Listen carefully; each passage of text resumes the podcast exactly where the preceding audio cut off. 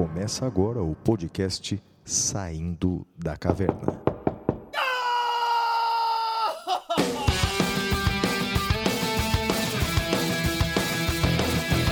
Com Guilherme Madeira, Fala galera, sejam bem-vindos, sejam bem-vindas. Flávio Martins,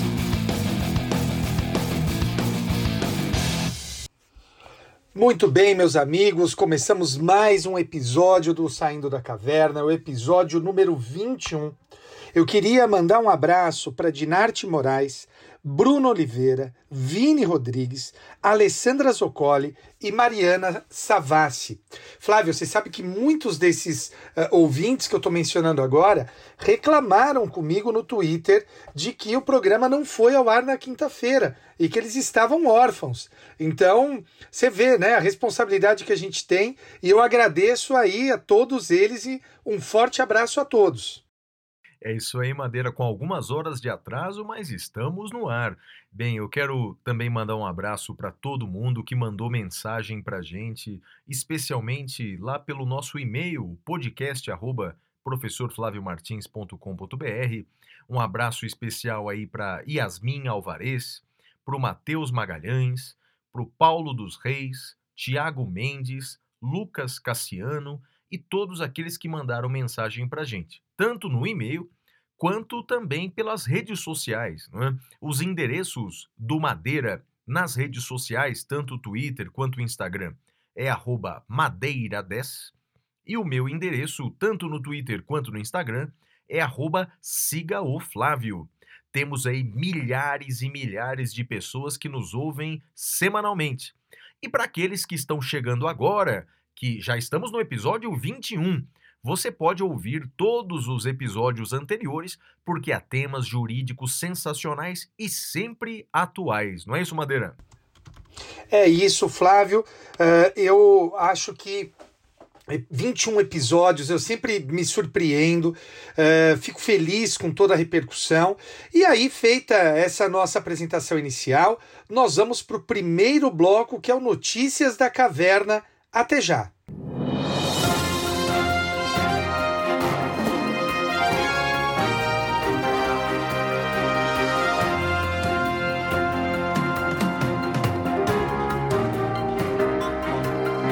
Notícias da Caverna. Bem, Madeira, a primeira notícia da caverna é a seguinte: o Procurador-Geral da República, senhor Augusto Aras, ele entende que o presidente da República, no inquérito em que é investigado sobre a interferência na Polícia Federal, poderá depor por escrito ou oralmente, Madeira. O senhor Aras, ele afirmou que pela lei, o presidente da República, ele pode depor por escrito na condição de testemunha, mas não há previsão para as hipóteses em que ele é investigado como no caso em questão. Só que olha o que ele afirma, abre aspas, em razão da estatura constitucional e a envergadura das relevantes atribuições do cargo, ele entende, Madeira, que o presidente da República pode depor por escrito. Então, em resumo, não é? o Código de Processo Penal, ele assegura que o presidente deponha por escrito quando é testemunha. Quando é réu ou investigado, o Código de Processo Penal não prevê essa prerrogativa. Mas o chefe do Ministério Público da União, afirmando a envergadura do cargo presidencial, admite fazer aí um puxadinho jurídico, uma analogia jurídica. Madeira, qual sua opinião sobre essa posição do PGR, hein, Madeira? Ai, Flávio, olha, eu, eu não tinha visto ainda o roteiro e não tinha visto uh, que você, que você tinha separado. Me Peguei pegou de, surpresa. de surpresa, me pegou de surpresa. Eu, eu, vou, ser, eu vou ser muito sincero, Flávio. Uh, eu, eu, eu gostaria de refletir um pouco mais, mas esqueçamos por um momento de quem é o, o presidente, tá? Esqueçamos por um segundo que, que o presidente é a, a figura que está lá. Uh, eu eu não acho desarrazoado o que o, o, procurador-geral está dizendo, essa interpretação extensiva, Flávio. Uh, realmente é constrangedor para a nação que o presidente da República vá até a polícia depor. Né? Eu acho que é, é, há relevantes razões que favorecem o, o argumento dele. Eu estou puxando pela memória agora, então eu posso cometer um erro no que eu vou falar. Salvo engano da minha parte, o presidente Temer teve também esse, esse benefício, Flávio. Uh, ele teve essa prerrogativa de depor por escrito no inquérito que ele era investigado. Então, é, e esse foi um dos argumentos do Aras. Foi uma decisão do Barroso dizendo tá. é, que o presidente Temer poderia depor por escrito, Madeira. Realmente tem esse precedente. Então eu não tô, não tô tão errado, mas se eu tô concordando com o Barroso, eu, eu, como eu disse, eu quero pensar mais, porque, é, é, enfim, como eu disse, né, esqueçamos a pessoa do presidente, Vamos pensar na instituição presidência da República. Feitas as enormes e devidas proporções, Flávio, enormes e devidas, vai um oceano de distância, mas me parece. Bem, nós temos esse precedente que eu, que eu lembrei de cabeça e você confirmou que estava correto. E nós temos também a questão do próprio presidente Lula, né? Quando o presidente Lula esteve preso lá em Curitiba, o fato é que, do ponto de vista da letra da lei, não havia nenhuma previsão para que ele tivesse a prisão especial. E, e eu, no entanto, defendi que, para o bom funcionamento até do próprio presídio, era melhor que ele tivesse aquela prerrogativa. Afinal de contas, prisão em sala do Estado Maior, no nosso sistema, só os bacharéis que tem. Né? Eu brinco que é a República dos Bacharéis mesmo juízes, promotores, advogados, defensores públicos. Só essas pessoas na nação inteira é que tem é, a sala, prisão em sala do Estado Maior. Então, Flávio, é, eu tendo a concordar com o procurador-geral, com Uh, uh, o ministro Barroso, lembro desse, desse precedente do presidente Temer, uh, e aparentemente você discorda, né? Então, Madeira, é, eu tô contente agora, rapaz, porque a, tá, tava acontecendo uma coisa estranha no nosso podcast e a gente tava concordando demais sobre os temas, né? Bem, esse eu vou discordar, vou discordar de você, vou discordar do Augusto Aras, o PGR, vou discordar do Barroso, porque veja, a lei não foi omissa quanto ao presidente da República no processo penal. A lei não foi omissa. A lei prevê a figura do presidente da República no processo penal. Né? É, quando o presidente da República, por exemplo, é vítima dos crimes contra a honra, a lei não esqueceu, né? atribuiu ao ministro da Justiça a possibilidade de dar início à investigação. Quando o presidente da República é testemunha, a lei também não esqueceu. Ela disse que ele pode depor por escrito. Agora, quando o presidente da República está sendo investigado, e veja, para o presidente da República ser investigado não é algo que acontece levianamente. Não é um delegado de polícia de qualquer distrito de Botucatu que vai investigar o presidente. É o Procurador-Geral da República que solicita ao Supremo Tribunal Federal. Então, quer dizer, é algo que já passou por um crivo das instituições a investigação do presidente. Bem, a lei não prevê ao presidente essa possibilidade de depor por escrito. É, ele pode escolher o lugar, ele pode escolher o dia em que ele pode depor, mas agora, então ele não vai passar por esse constrangimento de ir num distrito policial. Não, ele vai ser ouvido, mas vai ser ouvido pessoalmente.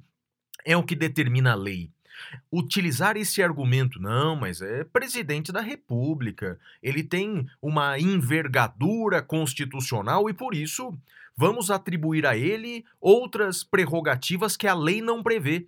Agora, minha dúvida é: quais outras prerrogativas os senhores vão inventar porque a envergadura dele é importante, o cargo dele é importante? Ora, bolas, todos estão submetidos à lei. Inclusive o presidente da República. E aí penso exatamente como você falou: não importa quem é o presidente. É? É, eu, eu quero que qualquer presidente da República que lá esteja e que seja réu ou que seja investigado, que ele respeite a lei como qualquer um de nós. É? Porque se o presidente sai nas ruas sem máscara, ele está infringindo a lei, como qualquer um de nós. E na figura de investigado, entendo que ele deveria depor pessoalmente para a polícia e não por escrito, porque isso não está previsto em lei Madeira. Discordamos nesse ponto, hein? Só, só um, uma réplica aqui, Flávio. Me parece que uh, existem esquecimentos da lei que são intencionais e outros que não. Uh, e, e, eu acho que esse não foi um esquecimento intencional. Se a gente for olhar a história da República, veja, o Código de Processo Penal é de 41 e presidentes só começaram a ser investigados pós-88, né? Com o presidente Collor. Então, me parece, Flávio, que nesse ponto eu discordo e acho que a nossa discordância está bem clara. Você não quer essa prerrogativa para nenhum presidente e eu a quero para todos os presidentes. Acho que essa é a nossa, a nossa divergência fundamental nesse ponto, concorda? É isso aí. Ah, se deve ou não ser aplicada a analogia, não é? Porque na verdade é o que estamos Sim. fazendo, né? Se o presidente, Sim. como testemunha, é, depõe por escrito, como investigado também. É, a, a nossa divergência é a aplicação ou não da analogia nesse caso. É isso, é isso, Flávio. Concordamos que, que esse é o ponto fulcral e divergimos uh, uh, quanto a, a, a, ao resultado, quanto ao resultado final dessa operação. Mais alguma coisa sobre esse tema, Flávio? Eu creio que quem no final das contas vai decidir é o Celso de Mello, né? que é quem uh, fiscaliza a condução desse inquérito policial. Agora a questão é a seguinte, né, Madeira? A gente já está cansado disso, né? De politizarem é, todos os temas é, jurídicos, não é? Se, bem, é, o, o, a presidência da República quer depor por escrito, o PGR disse que pode depor por escrito. Bem, não sei se o Celso de Mello vai decidir de forma diferente. Bem, vamos esperar, o tempo vai dizer, Madeira. Qual sua notícia da caverna? Bom, Flávio, a gente vive um 2020 tão maluco, tão maluco, e, e eu trouxe uma notícia que eu achei muito legal dentro né, desse tema maluco. Eu nunca tinha ouvido falar em ciclone bomba, Flávio, e ele veio à tona essa semana, né? Lá no sul teve ciclone bomba. Uh, eu acho que só está faltando um Sharknado para acabar de vez, né, com 2020. Explica, Mas o fato... explica para os nossos ouvintes o que é Sharknado, Madeira, porque nem todo mundo é nerd que nem você. Olha, Sharknado é uma das melhores séries de filme de todos os tempos. Uh, eu recomendo que vocês, incultos, que não conheçam essa série, assistam. Uh, a ideia é como diz o nome, né? Uh, shark é, é, tubarão, e nado vem de tornado. nessa série de filmes existem tornados que tem dentro uma série de tubarões. E esses tubarões são jogados nas cidades, uh, uh, e acontece em várias cidades, Flávio. Tem em Nova York, tem em Las Vegas, né? Um, um Sharknado no deserto. É, enfim, é, é, muito bom, muito bom mesmo. E, e, assim, é a fina cultura. Sharknado eu recomendo enfaticamente, embora não seja o nosso, o nosso bloco do Pintura Rupestre. Mas aí teve esse ciclone bomba que é um ciclone é, muito forte, muito poderoso, e ele passou lá por Santa Catarina. E eu queria falar do desembargador Fernando Carione. Esse desembargador, Flávio, lá do, do TJ de Santa Catarina, ele estava relatando um dos processos no momento que teve o ciclone bomba. E era um julgamento por videoconferência. E aí teve uma queda de energia que deixou a região central da capital sem luz por volta das 3h15 da tarde. E esse desembargador, Flávio, ele perdeu a conexão e ficou às escuras. Mas, Flávio, ele não se fez de rogado. Ele pegou o celular, fez a, chamada pelo celular, lig, ligou, é ótimo, acendeu velas na casa dele e continuou a leitura dos, das velas, a leitura das velas, a leitura do voto à luz de velas e pelo celular. Então, eu acho que foi assim, sensacional. E eu quero ler o que ele falou. Ele disse o seguinte: eu não tinha luminosidade. O que me restou? Vela. Acendi três velas para poder continuar lendo. senão não conseguiria terminar o voto. Então retornei para meu voto, fui até o final com o celular, uh, diz o desembargador. Então, vou ler o nome dele novamente: desembargador Fernando Carione, do TJ Santa Catarina. Olha, é isso. A gente, uh, eu acho, Flávio, que. Uh, eu, eu gosto muito desse tipo de postura do desembargador. Tem gente que amaldiçoa a escuridão. Tem gente que acende uma vela. O desembargador literalmente acendeu uma vela e fica aqui o meu registro de aplausos para ele. E é isso mesmo, cara. Sensacional, né, Madeira? Sensacional. Novos tempos, né? Que legal, que legal. Parabéns ao desembargador aí. Olha, Madeira, minha próxima notícia da caverna é a seguinte: o vereador da cidade do Rio de Janeiro, Carlos Bolsonaro, será investigado na primeira instância por supostos funcionários fantasmas que ele teria contratado enquanto vereador. Veja, o que aconteceu é o seguinte: a Constituição Estadual do Rio de Janeiro previa foro privilegiado para os vereadores da capital. Eles seriam processados criminalmente perante o TJ do Rio de Janeiro. Isso segundo a Constituição do Estado do Rio de Janeiro. Ocorre que, no dia 13 de junho agora de 2020, a primeira turma do STF declarou inconstitucional esse dispositivo da Constituição Carioca, de que vereadores não podem ter é, foro privilegiado, já que eles não estão previstos na Constituição Federal. Bem, esse é um assunto interessante, já foi objeto de nossa análise uhum. aqui em uhum. podcast anterior, mas eu queria ouvir sua opinião, Madeira. Vereador sendo processado criminalmente no TJ? Que diabo é isso, Madeira? Flávio, eu me lembro que nós tivemos essa discussão Uh, você me alertou para o julgamento do Supremo, acho que foi ano passado ou ano retrasado, em que o Supremo reconheceu que não pode Constituição estadual criar hipóteses de prerrogativa de função que não guardem exata correlação com a Constituição Federal. E eu lembro que a gente discutiu bastante isso na sala dos professores e foi uma excelente uh, decisão do, do Supremo.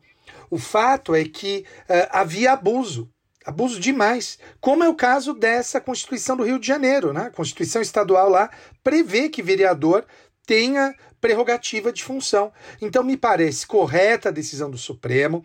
Uh, é óbvio que ela pode ser criticada do ponto de vista da autonomia do Pacto Federativo, mas uh, o fato é que o Supremo foi coerente com a sua decisão anterior. Flávio, não sei se você concorda. Concordo com você, Madeira. É, isso o Supremo, na verdade, vem decidindo de forma reiterada essa questão. Né? O Supremo, por exemplo, declarou inconstitucional trecho da Constituição do Maranhão. Maranhão, previa, isso, isso. Isso. Previa for privilegiado para delegado, for privilegiado para procurador de Estado. Bem, o Supremo declarou isso tudo inconstitucional, dizendo que quem pode prever foro privilegiado é exclusivamente a Constituição Federal. Então, portanto, crimes praticados por vereadores vão ser investigados na primeira instância e, se eventualmente forem processados, vai ser tudo na primeira instância. Madeira, com isso, concordamos com esse ponto, hein? E a sua próxima notícia, qual é?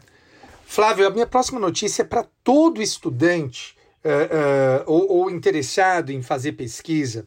Eu confesso que eu não conhecia, eu estava ontem separando uh, para o programa, ontem à noite, procurando notícia, alguma coisa interessante, e eu descobri, Flávio, que existe um negócio chamado Bibliografia Temática do STJ.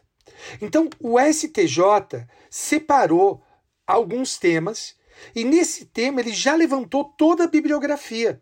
É, com artigos de revistas, capítulos de livros, livros, legislação. Então, a título de exemplo, eu estou aberto aqui na minha tela com a última que saiu, que é sobre violência doméstica.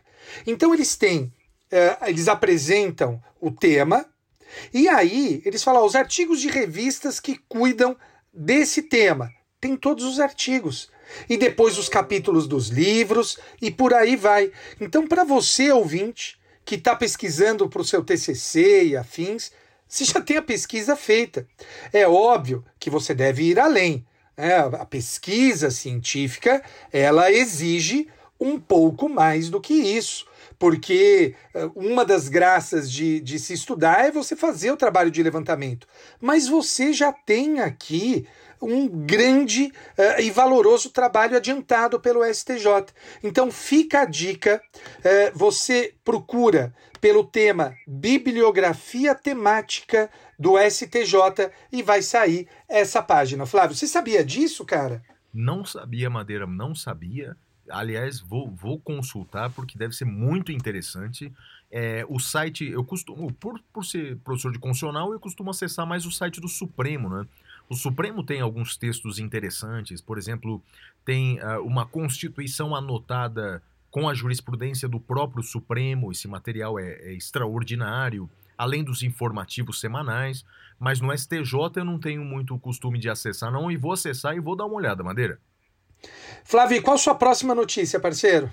Bem, Madeira, tem mais duas aqui. Veja essa. Foi promulgada a emenda constitucional 107 de 2020. Essa emenda constitucional ela tem um objetivo apenas: adiar as eleições municipais desse ano. Os dois turnos eleitorais, que estavam inicialmente previstos para os dias 4 e 25 de outubro, agora, Madeira, ocorrerão nos dias 15 e 29 de novembro. Então, quer dizer, as eleições municipais foram adiadas aproximadamente um mês, em razão da pandemia.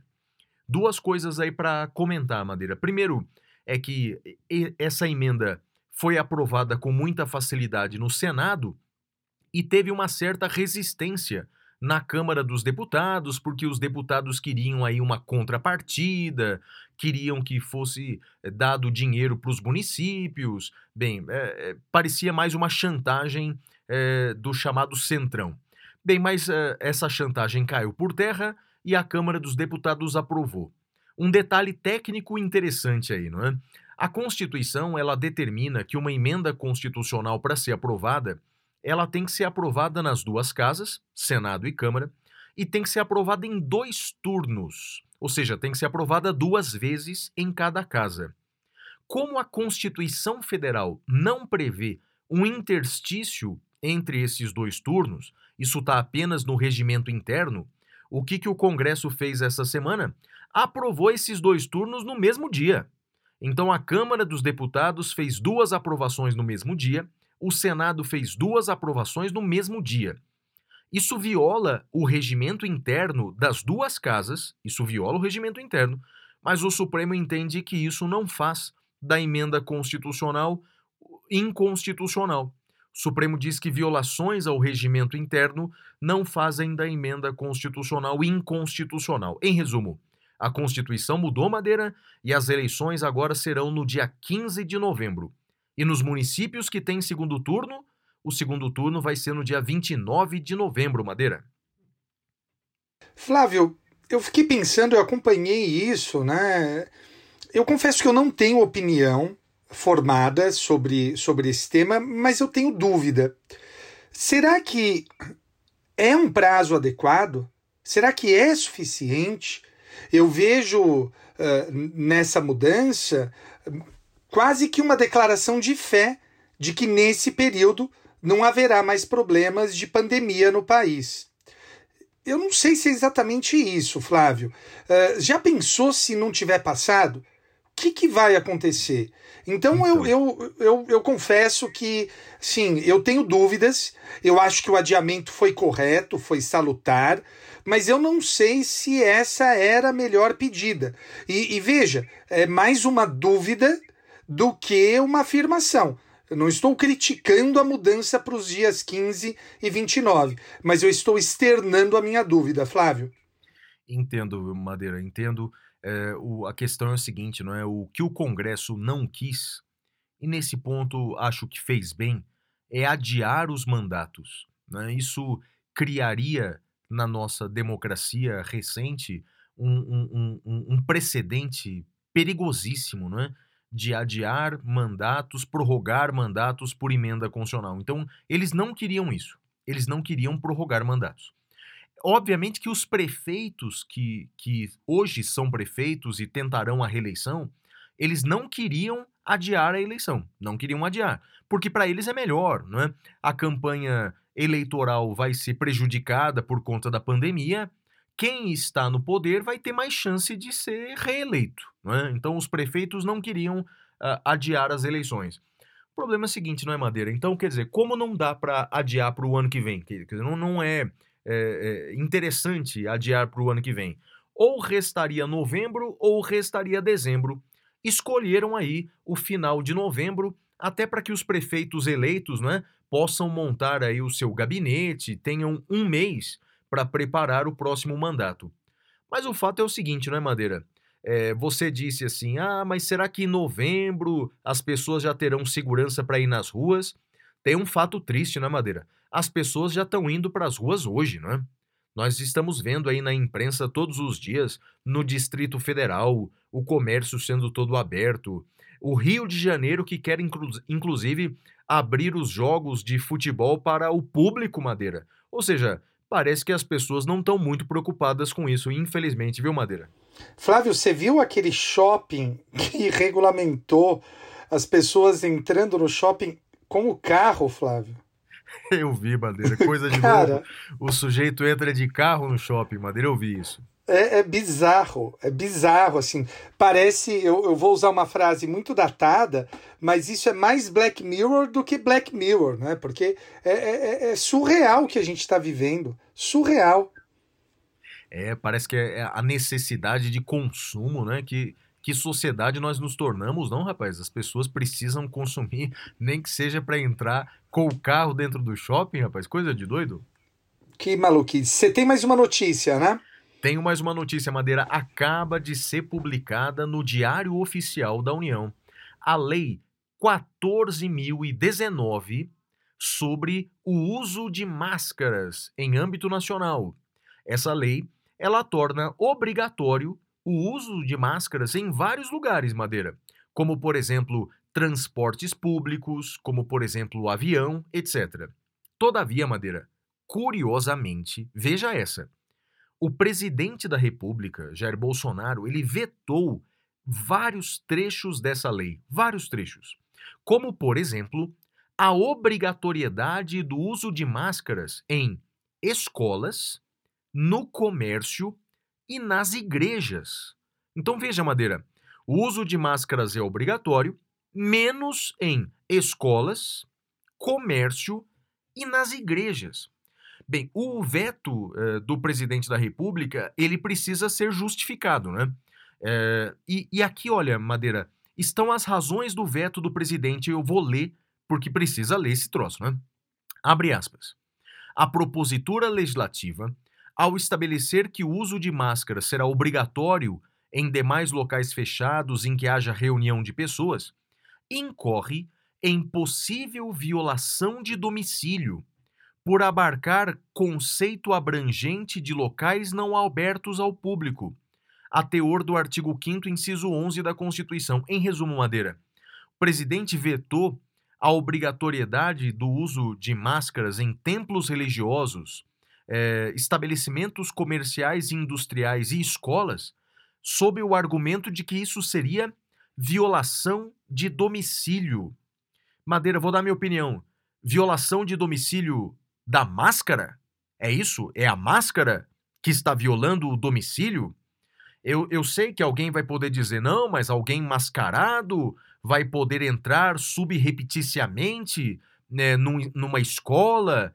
Ora, bola, mas não dá para identificar uma pessoa é, é, que esteja com máscara? É, é o Batman? É o ba que, que diabo de máscara é essa? Meu Deus do céu, Madeira, esse veto é absurdo. Quer dizer, esses lugares templos religiosos, estabelecimentos comerciais e lugares onde há reunião de pessoas, não é?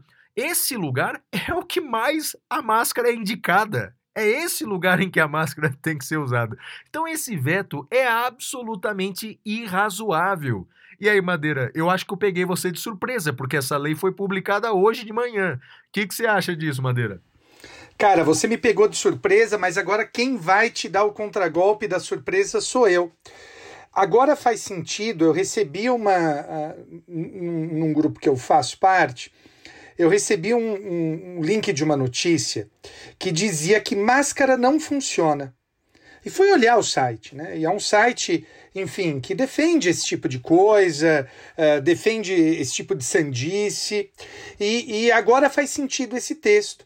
Esse texto é para defender justamente o veto do presidente da República. Você acredita, Flávio, um texto dizendo que máscara. E, e o texto falava contra a ditadura das máscaras. Você consegue imaginar isso, Flávio? Ditadura, ditadura das, máscaras. Ó, oh, Madeira. Te peguei de surpresa, né? Pegou, pegou. Madeira, sabe, esse pessoal aí que fala um absurdo desse, esse pessoal merecia uma ditadura de verdade. Né? Se ele acha que a obrigatoriedade do uso de máscaras durante a pandemia é ditadura, esses caras mereciam uma ditadura de verdade. Para parar de usar essa palavra para qualquer coisa que desagrada. Olha, Madeira, é uma vergonha. Juridicamente falando, é o seguinte: é, o presidente pode vetar, ele vetou aí por in inconstitucionalidade, um argumento que me parece absurdo, mas é, vetou por inconstitucionalidade esse projeto, violação de domicílio, foi o argumento que ele utilizou, né? É, mas é um veto que pode ser feito, né? é um veto jurídico que a Constituição permite. Não há, isso aqui é interessante, olha, não há medidas judiciais cabíveis contra esse veto. O Supremo já disse isso. O veto é um ato político do presidente e não cabe ações contra esse veto. Por exemplo, não cabe a DPF contra ele. A única coisa que cabe, Madeira, e eu espero que isso aconteça logo, é que o Congresso Nacional pode uhum. rejeitar o veto do presidente. Então, esse veto do presidente não é definitivo. O Congresso Nacional pode rejeitar o veto do presidente. Como é que funciona isso? Funciona através de uma sessão conjunta de deputados e senadores e essa rejeição do veto do presidente depende de maioria absoluta dos parlamentares, quer dizer, mais da metade dos parlamentares. E eu espero, espero muito, né, que os parlamentares rejeitem o quanto antes esse veto do presidente, né, que permite, portanto, né, a, a, a, a participação dessas reuniões em igrejas escolas e estabelecimentos comerciais sem o uso de máscaras. Madeira, isso coloca o Brasil entre os poucos países negacionistas que negam, portanto, o perigo das pandemias. Nós estamos ao lado de algumas republiquetas que negam a, a, a, gravidade. Bem, e ao lado dos Estados Unidos também, do presidente Donald Trump, né, que faz comício é, com as pessoas sem máscaras, que já mandou as pessoas tomarem. É, é, como é que chama aquilo? Desinfetante para combater o vírus, detergente, é. detergente. E, e, e, e num, num, comício, a gente nem comentou isso, Madeira, num comício em que o Trump fez recentemente, ele disse que para diminuir o número de infectados nos Estados Unidos é só diminuir os testes. Diminui os testes que pronto, está resolvido o problema, vamos ter menos infectados. Madeira, nós estamos é, cercados por esses lunáticos. É, é uma pena que nós estamos vivendo uma situação como essa. Esse veto não pode ser questionado é, juridicamente, mas tem que ser derrubado politicamente, Madeira. Boa, Flávio, boa. E não tem prazo, né? É, a Constituição fala 30 dias, Madeira, mas esse prazo na prática ele nunca foi respeitado pelo Congresso Nacional, viu? É, mas a Constituição fala 30 dias. Espero que esse prazo seja cumprido pelo menos dessa vez, porque o assunto é importante e é urgente. Boa, boa, boa. Bom, com isso nós encerramos esse bloco e vamos para o próximo bloco, que é o tema cavernoso. Uh, o nosso tema cavernoso será direitos sociais em tempos de crise. Até já. Uh. Temas cavernosos.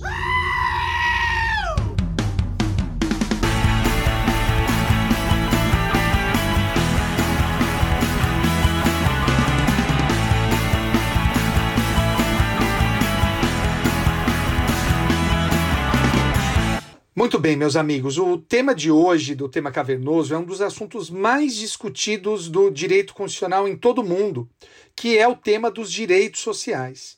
Saúde, educação, moradia, segurança e outros direitos sociais sempre foram uh, deficitários em todo o mundo, especialmente em países emergentes como o Brasil. Esse assunto se torna mais sensível em tempos de crise econômica. E esse é o tema do novo livro do Flávio, um livro do qual eu tive uma pequena uh, participação, porque eu fiz parte da banca de doutorado do Flávio, que avaliei esse livro, avaliei a, a tese dele. Uma baita tese, super interessante. Sei que também houve uma complementação desse trabalho depois do doutorado. Mas, Flávio, você é a melhor pessoa para falar para gente, com, conosco sobre isso. Toca o pau, Flávio. Bem, Madeira, você já, já disse realmente o que eu ia dizer no começo. É, esse livro novo meu é fruto da minha tese de doutorado, da qual você participou ativamente, já que você foi um dos membros da banca do meu doutorado, ao lado de Ricardo Macau, ao, lado do meu orientador, João Paulo Ismânio, né? ao lado da professora Zélia Perdoná, que é uma brilhante professora, e ao lado de uma professora portuguesa que eu trouxe para o Brasil, que é a professora Catarina Botelho. Aliás, é, eu confesso que eu me inspirei na obra e no estudo da professora Catarina Botelho, que há uns cinco anos aproximadamente escreveu uma obra semelhante em Portugal. Veja, questão é a seguinte, não é? Portugal passou por uma crise econômica profunda há, há uns anos e teve que se reinventar. O direito português, o direito constitucional português, teve que se reinventar. Porque diante daquela crise econômica profunda em Portugal, como é que eles tiveram eh, que cumprir? Como eles cumpriram os direitos sociais? E aí vários professores portugueses escreveram sobre isso, é? e a professora Catarina Botelho, na minha opinião, é uma das maiores, se não a maior, constitucionalista portuguesa da atualidade. Então, escrevi, portanto, a minha tese de doutorado, da qual você participou, e depois de um ano, eu complementei com a minha, minha tese de pós-doutorado que eu fiz uh, na Espanha. Daí surgiu esse livro, Direitos Sociais em Tempo de Crise Econômica. Primeira questão, Madeira, é a seguinte, não é? O que são os direitos sociais? Eles também são chamados de direitos de segunda geração ou direito de segunda dimensão, porque eles surgiram na legislação eh, no século XX.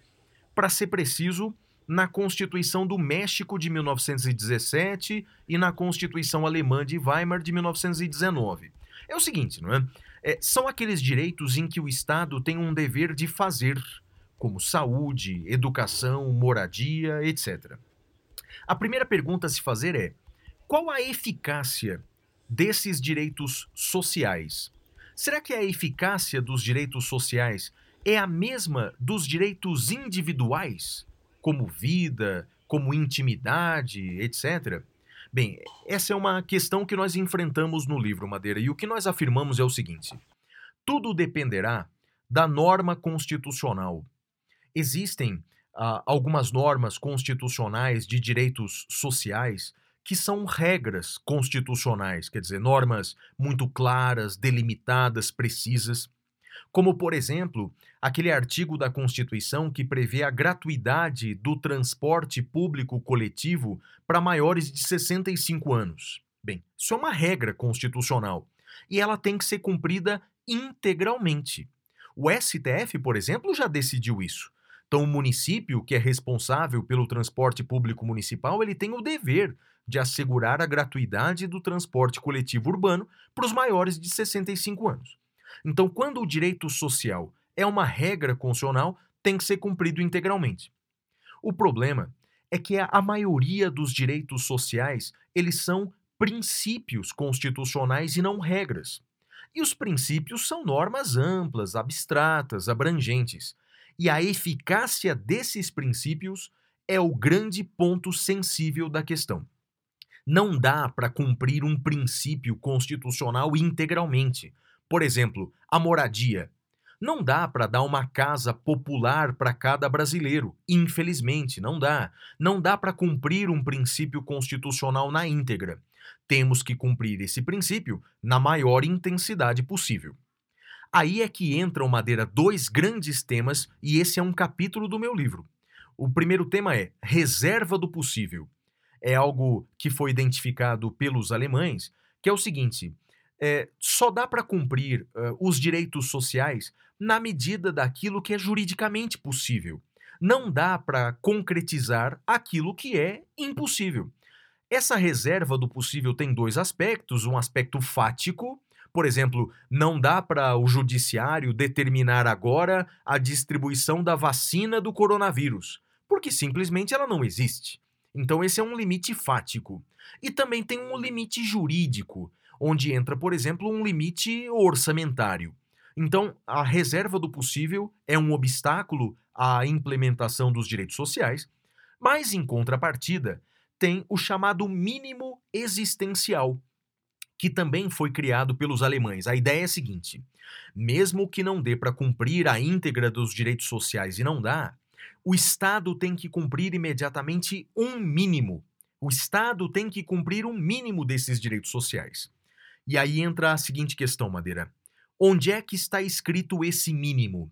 Nós afirmamos, defendemos no nosso livro, e estamos com a maioria dos constitucionalistas aí do mundo todo, que esse mínimo existencial, quem tem que definir é a doutrina, é a jurisprudência de cada país. Não há um mínimo existencial universal. Até porque eu consultando constitucionalistas norte-americanos, né, o que eles afirmam lá nos Estados Unidos ser o mínimo existencial, aqui no Brasil parece o máximo. Né? Na verdade, nós não temos ainda o mínimo que em outros países há. Então, nós entendemos que o mínimo existencial ele tem que ser definido internamente. E aí, talvez a maior contribuição que eu faço no meu livro Madeira e você já conhece, porque você foi um dos primeiros leitores da tese de doutorado. Eu defendo que a educação fundamental, pública e de qualidade é o mínimo dos mínimos existenciais. Né?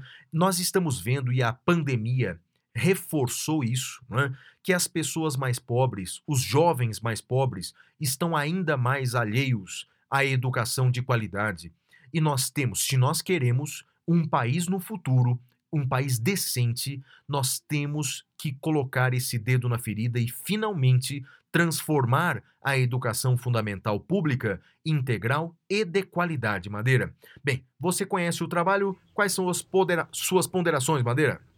Flávio, a primeira coisa que eu, que eu quero perguntar, eu acho que é importante esclarecer isso para o ouvinte.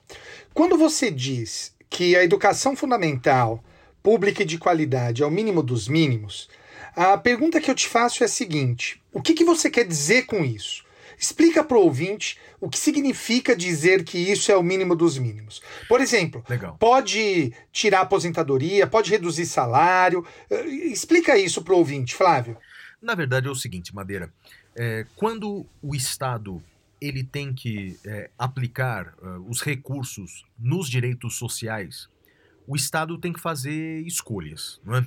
Que alguns constitucionalistas e o próprio Supremo já chamou de escolhas trágicas, tragic choices, não é? porque na verdade são mesmo escolhas trágicas. Nós temos problemas sérios na saúde, na educação, na moradia, na segurança, na educação, etc. É? Nós temos índices terríveis em vários direitos sociais. É? Quantos milhões de brasileiros não têm sua própria casa? É? Quantos milhões de brasileiros são mortos num contexto de insegurança? E quanto à educação, nós temos uma das piores educações do mundo. Bem, o que significa dizer que a educação fundamental, pública e de qualidade é o mínimo dos mínimos existenciais? Significa que o Estado, Madeira, tem que priorizar esse direito mais do que os outros direitos, inclusive, tem que priorizar esse direito, e significa também que esse direito pode ser judicializado. Significa que nós podemos pedir a interferência do Poder Judiciário para a implantação, para exigir do Poder Executivo essa educação fundamental pública e de qualidade. Porque, veja, nem todo direito social pode ser judicializado. Eu não posso impetrar um mandado de segurança pedindo uma casa popular. Eu não posso impetrar um mandado de segurança pedindo um policial militar na minha porta por razões de segurança. E nem posso impetrar um mandado de segurança pedindo a matrícula do meu filho numa universidade federal. Mas os mínimos existenciais, que é aquele dever que o Estado tem de cumprir imediatamente, ele pode ser judicializado. Então, é, a, a, a, a minha, o meu acréscimo nessa ideia é que a educação de qualidade ela pode ser judicializada. E há legislação, há várias e várias leis sobre educação que prevêem esses parâmetros de qualidade da educação. Se a educação pública ela não é de qualidade, nós temos que exigir que ela o seja, Madeira. E toda a sociedade tem que fazê-lo, inclusive a nossa sociedade jurídica. Porque, veja, é, você já deve ter ouvido isso mil vezes, não é? De que para o Brasil ser o país do futuro é graças à educação. Bem, é, é através da educação. Madeira, eu ouço isso há décadas e você também certamente ouve, não é? E o problema... Eu sou mais novo que você, né? Mas, é, enfim. É isso. Eu ouço há menos tempo. É, menos tempo. Sei, Madeira. Sei, sei, sei. O fato é o seguinte, não é? É que essa, essa realidade nunca chega. Infelizmente, a educação é, nunca é, vem sendo uma prioridade.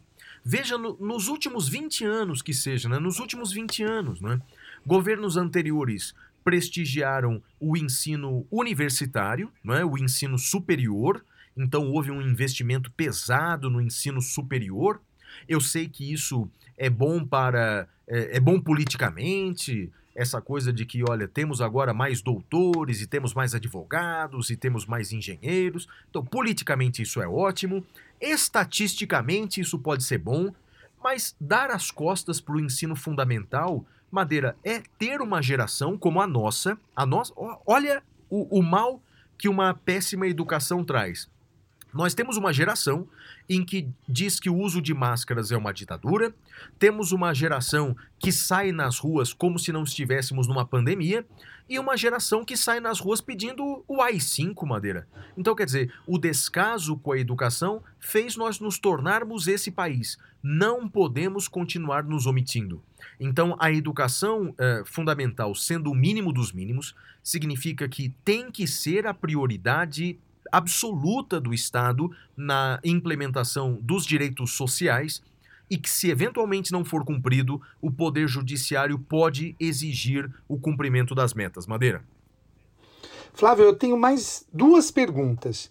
A primeira pergunta, você lembra qual foi a primeira pergunta que eu te fiz na banca?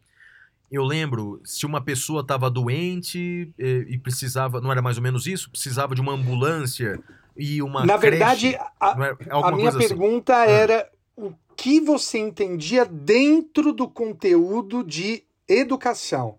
E daí eu perguntava para você, Flávio, educação abrangeria o salário dos funcionários da escola, abrangeria a segurança na escola, abrangeria iluminação, abrangeria uh, uh, também as vestes uh, da criança, uniforme escolar, enfim. E aí, Flávio? O que, que tem... você pensa de lá para cá? Tem, tem, tem que abranger, Madeira. A educação não é apenas aquele, a, a, aquele momento em que um professor fala com seus alunos em sala de aula. Por exemplo, olha só o que não ter acesso à internet, por exemplo, está causando uhum. agora, não é? Sim, então, quer dizer, sim. o acesso à internet mostrou-se essencial para fins de educação. Ele sempre foi, na verdade, não é? O acesso à internet sempre foi um, um, um incremento importante, só que agora se tornou essencial. Madeira, o percentual de alunos agora que estão simplesmente desistindo do estudo, desistindo da educação porque não tem como acompanhar as aulas, é um número assustador, Madeira. Então, é, educação não é apenas a, a qualidade da aula, mas sim é a remuneração do professor, é a segurança do estabelecimento, é a estrutura do estabelecimento, é a biblioteca, é cultura, é tudo isso, Madeira. educação é muito mais do que aquele momento em sala de aula. Então, sim, uh, o Estado tem que priorizar todos esses aspectos da educação. O transporte da criança até a escola, a vestimenta da criança, o acesso que ela tem à internet, tudo isso. Aliás, como todo país desenvolvido tem, não é, Madeira? Nós temos que priorizar. E é uma pergunta é: por que priorizar a educação e não a moradia? Por que priorizar a educação e não outros direitos sociais? Madeira, tem uma professora de Harvard chamada Martha Nussbaum que ela diz o seguinte: quando você tem que priorizar um direito em detrimento dos outros, você tem que escolher o seguinte: escolha aquele direito que no futuro vai nos ajudar a concretizar os outros direitos. Essa é a saída ideal. Então, portanto. Bela sacada, Não é bela ótimo? sacada. Pois é. Sim. Então, é essa, essa autora é brilhante, Marta Nussbaum. Então, escolha um direito agora que você concretizando, no futuro, ele vai ajudar a concretizar outros. Madeira, nós dois somos a prova viva disso. Nós dois somos de famílias pobres do interior de São Paulo, cada qual numa cidade. E a educação salvou as nossas vidas, não é, Madeira? Então, quer dizer, é através da educação que a gente consegue hoje propiciar o conforto para os nossos filhos e todos os outros direitos. Quer dizer, o nosso bem-estar decorre da educação. A educação, ela faz isso, ela tem esse poder de, no futuro, salvar e concretizar outros direitos. Madeira? Flávio, eu tenho uma segunda pergunta. É, entre depois do doutorado, você fez o pós-doutorado e aí você é, alterou parte do seu doutorado e está lançando o livro. Você consegue resumir o que, que você incorporou do seu pós-doutorado no doutorado? Basicamente, Madeira foi o direito espanhol, não é? Eu tive a oportunidade de fazer pós-doutorado lá na cidade de Santiago de Compostela. Aliás, que lugar encantador! Eu, eu me apaixonei pela cidade de Santiago de Compostela, seja pela sua gastronomia, pela sua religiosidade, bem, enfim. É uma universidade pública lá da Espanha, uma das mais antigas da Europa, a Universidade de Santiago de Compostela, e basicamente o que eu fiz foi uma análise do direito espanhol. Basicamente é o seguinte, lá no direito eh, espanhol co- comparado ao direito brasileiro é bastante diferente. Os direitos sociais, para você ter uma ideia, Madeira, os direitos sociais, eles não são direitos fundamentais na Espanha. Né? Aqui pra gente parece um absurdo, né? Dizer que o direito social não é um direito fundamental, mas fora do Brasil existe uma discussão enorme se os direitos sociais são ou não são direitos fundamentais. Bem, no caso do Brasil, a Constituição é clara quanto a isso. Né? Ela divide os direitos fundamentais em direitos individuais, direitos sociais, políticos e nacionalidade. Na Espanha, não. Os direitos sociais, eles não são direitos fundamentais. Obviamente que a Espanha tenta implantá-los, mas não tem essa eh, juridicidade que nós damos aqui no Brasil. Então, basicamente, no meu pós-doutorado, o que eu fiz foi estudar mais o direito europeu, especialmente o direito espanhol, viu, Madeira? Muito interessante, muito interessante.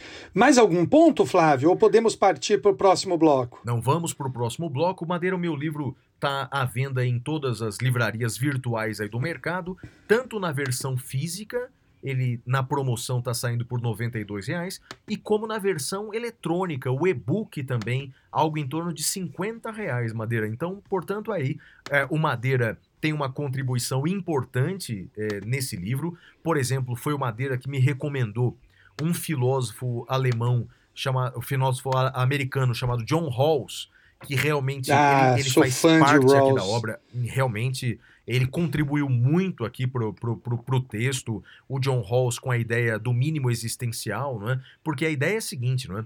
Por mais liberal que você seja, e era o caso do John Rawls, não é? é por mais liberal que você, você seja e, e quer um Estado menos intervencionista na sociedade, bem, você tem que assegurar às pessoas um mínimo então, se você discursa, por exemplo, se você prega meritocracia, tudo bem, pode pregar isso, mas você tem que dar às pessoas um mínimo para que elas possam conviver em pé de igualdade, um mínimo para que elas possam competir. E o John Rawls brilhantemente traz os fundamentos filosóficos para isso. É isso aí, Madeira. Esse é o tema cavernoso da semana. Qual é o próximo bloco?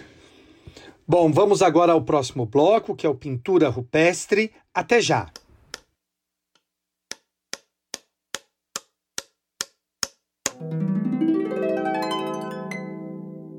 Pintura rupestre.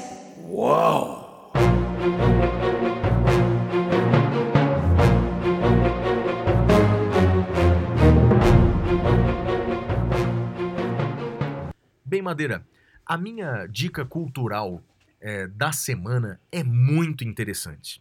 Madeira, todo mundo conhece uma pintura de Leonardo da Vinci é, chamada A Última Ceia.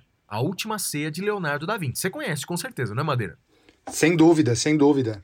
Então, esse, essa pintura de Leonardo da Vinci, que muita gente tem até em casa, réplicas em casa, tem até pano de prato, não é? Com a última ceia do Leonardo da Vinci, é uma pintura cujo original, Madeira, não sei se você sabia dessa, está numa parede da sala de refeitório de um antigo convento dominicano na cidade de Milão, na Itália, é, do lado da igreja de Santa Maria delle Grazie. Né? Então, portanto, Leonardo da Vinci pintou esse, essa, essa última ceia não é? no refeitório dos padres. A ideia é, é que os padres, é, enquanto estivessem jantando, né, enquanto estivessem comendo, estariam ali do lado da última ceia. Bem, mas qual é a minha dica cultural? Agora não dá nem para viajar para a Europa, nós que saímos do Brasil é, estamos proibidos de ir para a Europa. Não é isso não. A dica cultural é a seguinte, Madeira, olha que, ne... que sensacional. É, se você entrar no Google e colocar assim, ó, Google Arts and Culture, né? Então é Google Arte e Cultura, só que tem que ser em inglês. Então Google Arts, coloca Google Arts e coloca Leonardo da Vinci. Madeira, tem todas as principais pinturas de Leonardo da Vinci no Google Arts, mas em detalhes. Em detalhes, Madeira. Se você colocar a última ceia ou colocar em inglês Last Supper, S-U-P-P-E-R, então é Last, L-A-S-T, e Supper, S-U-P-P-E-R. Coloca então essa expressão no Google Arts você vai ver a, a pintura do Leonardo da Vinci, mas é, vai ver detalhes da pintura, detalhes do que tem em cima da mesa e a explicação feita pelos, pelo Google Arts. Eu não conhecia Madeira o Google Arts, não sei se você já tinha visto isso. Olha, é incrível, tem muitas pinturas, mas destaco essa pintura da última ceia do Leonardo da Vinci. Conhecia Madeira o Google Arts? Não conhecia, Flávio, gostei da dica e vou, vou adotá-la. Bela dica. E sua dica cultural, qual é? Bom, eu tenho duas dicas, Flávio. Primeiro é, é assistir ao filme Apolo 13. Apolo 13 eu acho que é um dos filmes mais legais que eu já vi na vida. Tem o Tom Hanks, que a gente adora, né? E, e quem não gosta do Tom Hanks está errado, porque Tom Hanks é um cara sensacional. Uh, Apolo 13 eu vi essa semana com a minha filha. Minha filha tá passando uh, 15 dias aqui comigo em casa. E, cara, Apolo 13 é sensacional. Uh, é uma história real.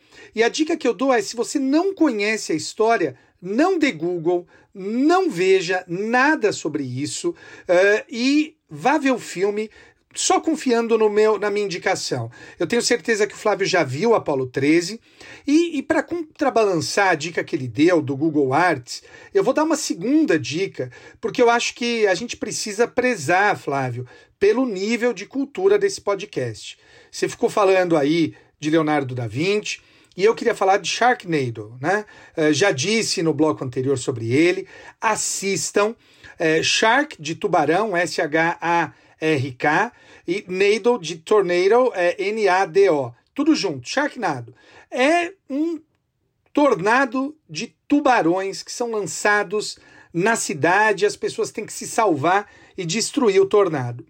É uma das coisas mais podres que eu já vi na minha vida e por isso mesmo é maravilhoso. Flávio, você já assistiu isso? Madeira, graças a Deus, não, Madeira. Né? Embora você já tenha falado isso para mim algumas vezes, eu vi que tem na Netflix, não é?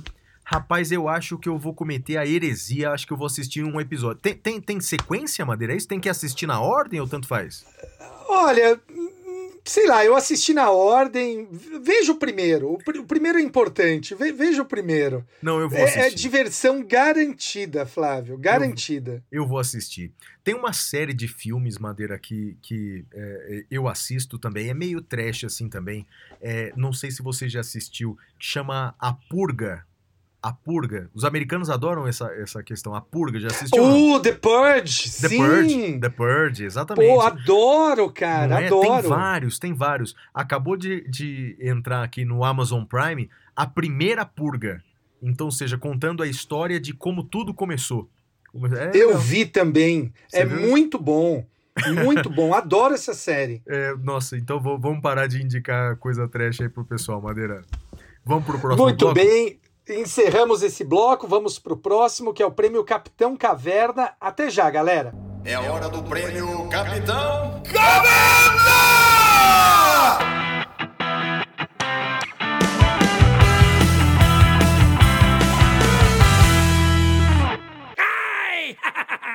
Bem, neste bloco nós fazemos sempre o destaque negativo e o destaque positivo. E eu queria começar com meu destaque negativo falando do ludismo.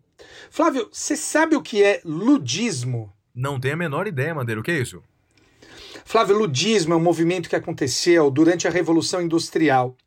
Uma série de trabalhadores se revoltaram contra as máquinas e entravam nas fábricas destruindo as máquinas e lutando também por melhores condições de trabalho. É, o fato é que hoje nós temos isso de uma maneira acentuada em relação à tecnologia. É, me parece que essa aversão aos computadores, aversão à tecnologia e uma versão ah, ah, selecionada me parece uma manifestação do ludismo, embora sem a, a luta social que havia na época. Eu vou ser mais claro, Flávio. Veja, nós assistimos filmes, nós fazemos lives, nós damos aulas pela internet.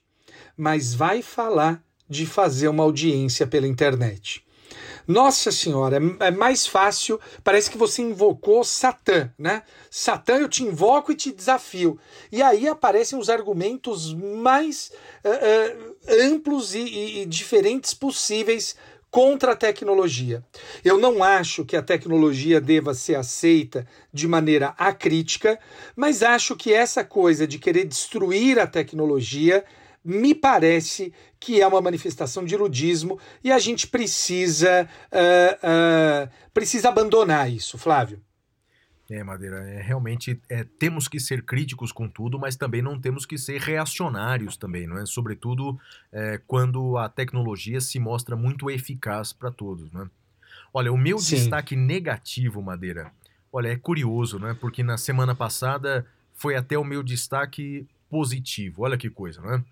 É, o ministro da Educação, na semana passada eu disse, é, eu comemorei o fato de termos um ministro da Educação que era alguém que tinha estudo na área da educação, né? alguém que tinha titulação, portanto, que dedicou sua vida aos estudos, o ministro da Educação Carlos Alberto Decotelli. Mas veja o que aconteceu ao longo da semana, não é, Madeira? É, no dia seguinte em que ele foi anunciado como ministro da Educação, é, foi divulgado o seu currículo e foi divulgado que ele era doutor pela Universidade de Rosário, na Argentina. Olha que vergonha, Madeira. E pós-doutor pela Alemanha É, também, então, né? é. Mas daí, no dia seguinte, o reitor da Universidade Rosário escreveu no Twitter que aquilo não era verdade, que Carlos Alberto Decotelli não tinha sido aprovado no doutorado. Bem, e aí o ministro teve que voltar atrás ah, e disse que apenas iniciou o seu curso. Mudou o currículo Lattes, não é? É, depois, no dia seguinte, a imprensa descobriu que, que ele não tinha concluído é, o pós-doutorado também na Alemanha. Ele tinha feito um estágio na Alemanha, mas não tinha título de pós-doutor. Em resumo, Madeira, dia após dia, o currículo é, do, do ministro da Educação teve que ser alterado. E aí, para piorar ainda mais, Madeira, é, um professor chileno passou um pente fino na dissertação de mestrado do ministro pela FGV e, pasme, Madeira, se acredita que mais de 70% é, da, da dissertação de mestrado do ministro foi contra o C, contra o V de outros ah, ah, ah, textos, foram copiar, cópias sem citação de outros textos de, de artigos ou de outros trabalhos, ou então de um relatório eh, eh, eh, da BMV. Em resumo, Madeira, ele foi. O Diário Oficial da União é, desconsiderou a nomeação do ministro Carlos Alberto Decotelli. Essa coisa de inflar o currículo é uma coisa que a gente já vê, infelizmente, sobretudo quando se tratamos de políticos, né? Políticos gostam de fazer isso. E uma coisa que, vem, eu, eu sempre digo o seguinte, não é? A vergonha é, de, de ter um currículo desmascarado é muito maior do que o esforço de construir um diploma sério, não é, Madeira? A educação é um troço muito sério. Um diploma, um título sem a trajetória de estudo e pesquisa é um título vazio, é um corpo sem alma. Então, para todos os que mentem nos seus currículos, é? É, querendo parecer mais do que são, é o meu destaque negativo da semana, Madeira. E o seu destaque positivo, qual é?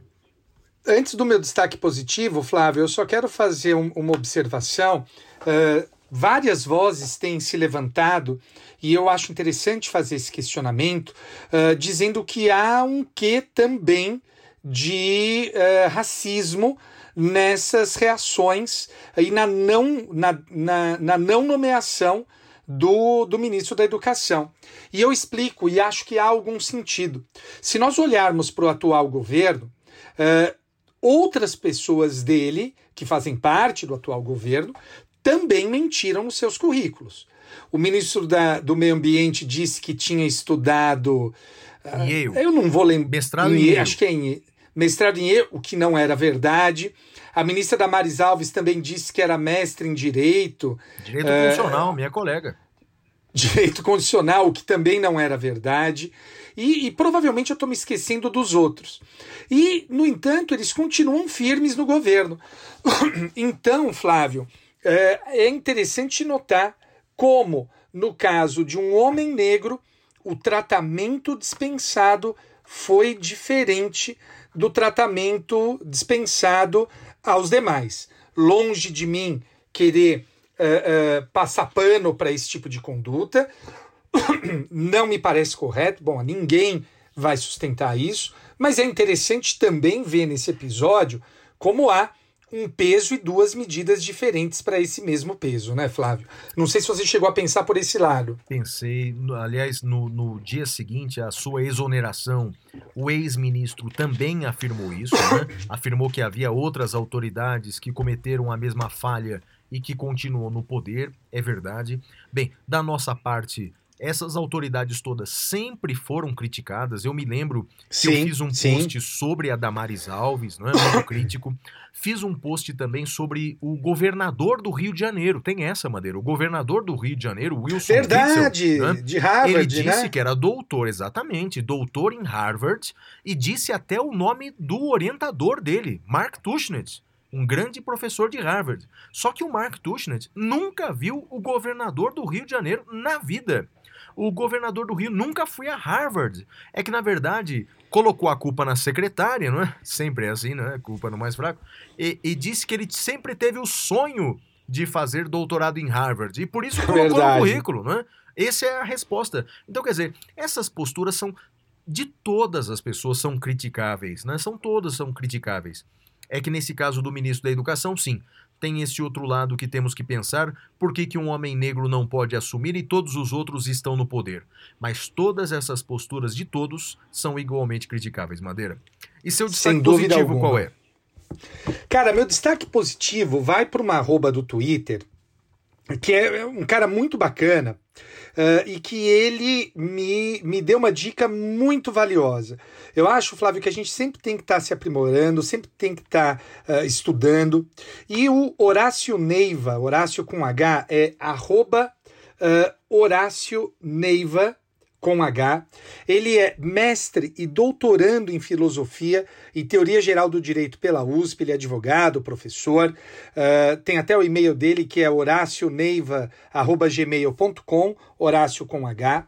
E o fato, Flávio, uh, é que ele me deu uma dica muito interessante sobre como fichar livros.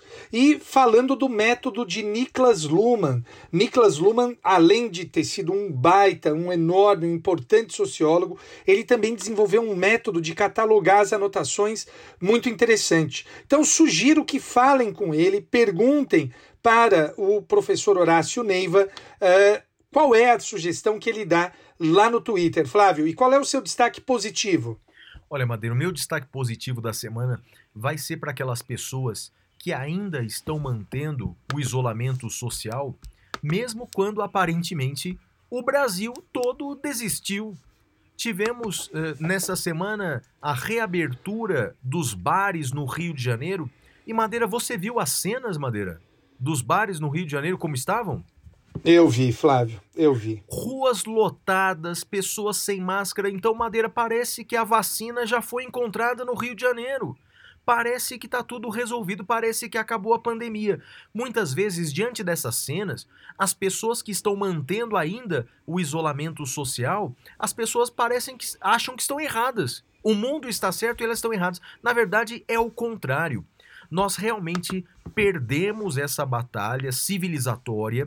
A impressão que eu tenho, Madeira, é que aqui no Brasil a, as coisas só vão se resolver mesmo quando houver uma vacina porque nós não conseguimos, enquanto civilização, nós não conseguimos, enquanto civilidade, enquanto sociedade, nós não conseguimos resolver os nossos problemas sanitários. Então, na verdade, é a ciência que vai nos salvar, não é a sociedade brasileira. Para aquelas pessoas que mantêm o isolamento social, que sabem que podem infectar um semelhante, que podem dar ensejo à doença ou à morte de alguém, a vocês que mantêm o isolamento social, o meu destaque positivo: sigam firme. Se Deus quiser, logo a vacina virá e tudo vai correr bem. Parabéns para vocês que são realmente brasileiros com B maiúsculo, Madeira. Para eles, o meu destaque positivo. É isso aí. Galera, mais um programa, mais uma semana sobrevivendo ao Brasil, sobrevivendo ao mundo, sobrevivendo ao 2020. Um forte abraço a todos e um beijo pro meu pai, pra minha mãe e pra você. E pra Xuxa, mantém o isolamento social, Xuxa. Um beijo para todos. Tchau, tchau. Tchau, tchau.